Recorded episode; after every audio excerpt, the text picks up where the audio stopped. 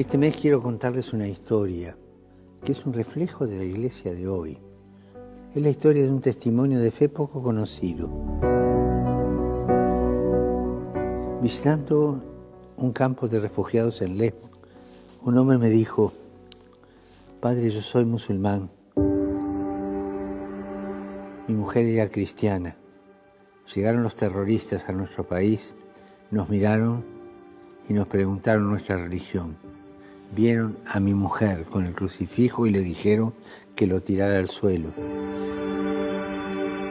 Ella no lo hizo y la degollaron delante de mí. Histórico. Y sé que él no tenía rencor se centraba en el ejemplo de amor de su mujer, un amor a Cristo que la llevó a aceptar y ser leal hasta la muerte.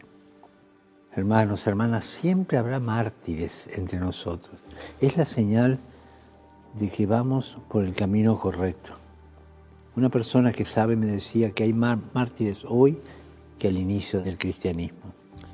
El coraje de los mártires el testimonio de los mártires es una bendición para todos.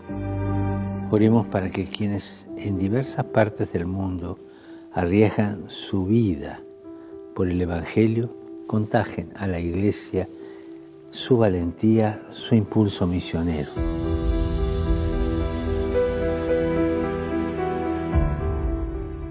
Y abiertos a la gracia del martirio.